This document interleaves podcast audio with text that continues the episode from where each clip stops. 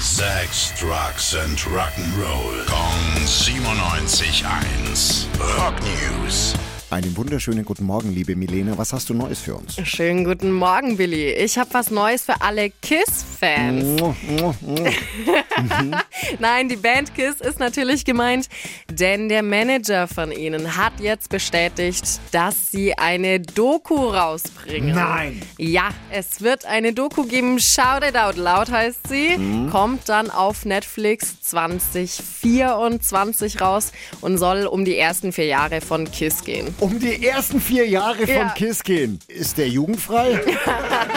die ersten vier Jahre, da haben sie es ja richtig krachen lassen. Ja, dazu gibt es noch keine Angaben, ob das jugendfrei ist. Ja, okay, wir sind gespannt. Dankeschön, Milena. Rock News. Sex, Drugs and Rock'n'Roll. Jeden Morgen 9 um kurz vor 8 in der Billy Billmeyer Show. Gong 97.1.